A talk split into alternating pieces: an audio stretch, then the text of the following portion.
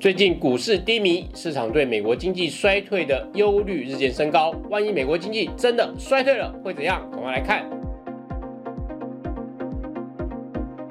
社长聊天室秒懂财经关键是，大家好，我是峰哥。最近美股跌很凶，特别是科技股拖累台股指数也一再下杀。然后美国知名的。金融机构包括高盛跟美国银行，他们内部的研究纷纷调高了美国经济明年衰退的几率。高盛认为衰退几率大概是三十趴，美国银行则预估衰退几率是四十趴。这也让大家开始担心。万一美国经济真的衰退了，那会发生什么事？我们先来看美国对经济衰退的简单定义，就是美国的实质国内生产毛额，也就是 GDP，连续两季出现季增年率的负成长。那美国在 GDP 的数据上常用季增年率，这就是跟上一季的数值比较之后再年化。因此，它的波动有时候会比较剧烈，这跟台湾常用的年增率略有不同啊。年增率指的是跟去年同期的比较。我们来看这张图就可以发现啊，以美国的 GDP 为例哈，它的季增年率呈现出的波动状况大于年增率，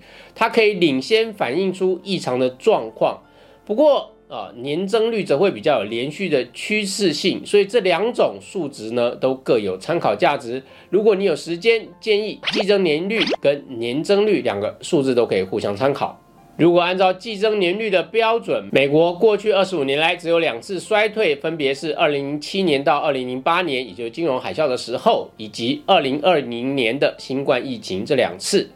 至于两千年到两千零一年的网络泡沫破灭，如果根据这个计增年率的标准，它是没有衰退的。但是我们如果根据美国的经济研究机构啊，美国全国经济研究所所做的长期追踪研究，他们会参考多面向的数据，包括经济产值、所得、失业率等等的数据，来定义出所谓的经济衰退期间。那根据美国全国经济研究所的定义，两千零一年也是另一次经济进入衰退的开始，所以我们就分别来看一下，在经济衰退时，重要经济数据出现了什么变化，在这个变化下，美国股市又会发生怎么样的状况？如果用经济由盛转衰的时间长度来看，两千零七年到两千零八年，也就是金融海啸期间的景气收缩时间最久，长达十八个月。其次是两千零一年的网络泡沫破灭，持续八个月。那最短的是二零二零年的啊新冠疫情的时候，那只有两个月的景气收缩期。而且二零二零年的景气收缩期也是美国全国经济研究所在追踪超过一百年期间经济数据中，它景气收缩时间最短的一次。那根据这三次的经济衰退，我们来对应一下主要股市指数的跌幅，以 S M P 五百指数来作为代表哈，因为它的采样性最平均。那在二零零七年到二零零八年这段期间，它的波段跌幅是最大的，达到五十六趴。这个跌幅计算是根据该波段指数的最高到最低点，但是没有完全同步到景气收缩的月份，这是因为股市都有领先反映景气的特性。那在这三次经济衰退当中，指数第二大跌幅是出现在二零零一年的这一次，跌幅达到四十八趴；第三大跌幅则是二零二零年这一次，跌幅只有三十二趴。以这三次的经济衰退来看，我们可以发现三件重要的事：第一，如果景气真的衰退了，美股至少是一波跌幅三十趴起跳的熊市。万一又引发恐慌性卖压，跌幅甚至会达到五十帕，甚至更多。而这一波熊市到七月初为止，S M P 五百指数的跌幅只有二十三帕。第二，这三次的股市跌幅恰好与景气收缩的时间长度呈现一致，也就是景气收缩期越长的跌幅越大。那以二零二零年这一次，它的景气收缩期间是最短的啊，因为联准会的宽松动作快速而强悍，所以让。经济跟股市都是快速呈现 V 转，这是一个很值得留意的现象。因为这三次的衰退里面，二零二零年反而是最让市场意外的，因为来的太过突然，而且受到封城影响，短期的经济衰退幅度也最大，但股市跌幅反而最小。看来投资人是宁愿狠狠被一次砍一刀，也不愿意慢慢承受凌迟的痛苦。第三点，对比三次美国经济衰退跟美股大跌，台股连带受到冲击，却是以二零零一年啊网络泡沫破灭那次的影响最大。当时台股加权指数的跌幅达到六十七趴，主要原因在于那一波美国科技业的景气急动，严重影响了台湾的外销出口。那一波美国以科技股为主的纳斯达克指数跌幅高达七十七趴。综合以上来看，如果美国经济真的走入衰退，以目前的股价来说，其实还没有反映到景气衰退的这个程度。那如同我们之前在节目里面所谈到的，目前跌幅只反映了联总会升息速度跟强度都超过市场预期而进行的股价估值调整。市场对美国今年升息的预估，年初其实只有九码，但目前的预估已经是来到了十四码。那我们更直白的说。如果景气真的走入衰退，那股市的下行目前才只到中途休息站，还没有到达底部。虽然这种状况不一定会发生，但投资者还是要先放在心上，才能随时做好风险管控。不过再次强调，经济是一个动态调整的结果，受到大环境复杂变因跟官方政策的交互影响，导致它的行进方向可能会修正，或经济调整期可能会缩短。所以接下来的关键就是，美国经济真的要掉入衰退了吗？根据美国全国经济研究所的衰退定义，美国从一九五零年以来的十一次经济衰退，在两次衰退的中间间隔最短的只有一年，发生在一九八零年跟一九八一年，当时也是处在高通膨的环境下。不过它有一个跟现在不一样的状况是，当时的失业率问题非常严重，平均在六趴以上。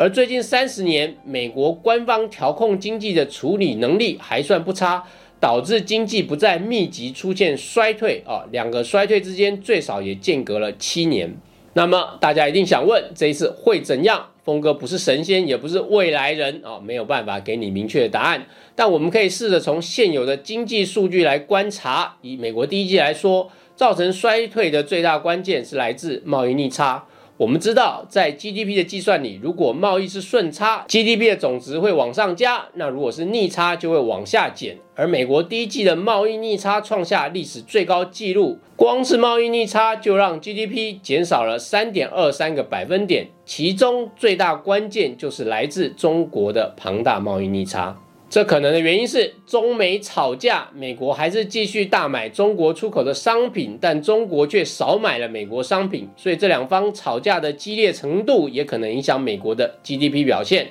所以最近美国频频放出风声，要解除来自中国进口商品的特别关税啊！财长耶伦甚至跟中国副总理刘鹤直接通话沟通全球经济议题。当然，美国的台面理由是希望降关税来压制美国的通膨，以消弭国内消费者的不满。但其实根据各方的意见，这一招对通膨其实影响不大。我想，美国真正的意图应该是希望中国能够多进一点美国货，以降低双边的贸易逆差。这个双边对话对未来会产生的效果，我们不知道有多少。不过就现况来看，美国第二季的贸易逆差已经有缩小的迹象，四月跟五月都有缩小。那这对第二季的 GDP 会是一大助力。另外，大家忧心忡忡的通膨哦，目前也有看到初步的缓和迹象。我们从《华尔街日报》这张表可以看出，从石油、天然气、小麦、黄豆、铜到木材。原物料的价格都在回档，显示联总会的紧缩政策已经产生初步的效果。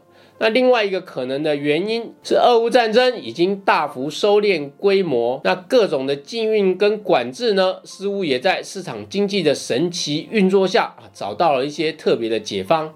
虽然全面性停火不会那么快，但俄乌战争对全球经济的冲击显然已经大幅降低了。另一个对经济的正面讯息是，美国的就业市场仍然强劲，失业率维持在低档。虽然一部分科技业开始裁员与紧缩，但并没有扩大到全面性的就业紧缩。但要注意，失业率是相对落后的指标，我们要持续追踪后面的变化。不过，负面的因素还是不容忽视的，譬如消费者信心仍然低迷，美国企业投资是否有进一步放缓，也要持续在观察。整体来看，未来两季是关键，我们可以先做个情境推估。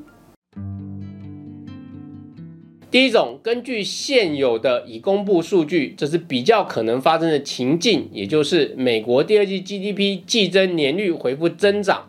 也就是逃过了连续两季负数的厄运，暂时可以松一口气。但还是要注意美国贸易逆差跟消费支出的后续数字，确保第三季 GDP 是不是也能够顺利过关。根据过去的经验，GDP 的季增年率出现负值后，隔季常会反弹，但如果反弹后的下一季又掉入负值，那衰退的几率就非常高了。所以，如果第二季、第三季的 GDP 都连续过关，那么美国经济成功软着陆的几率就大增。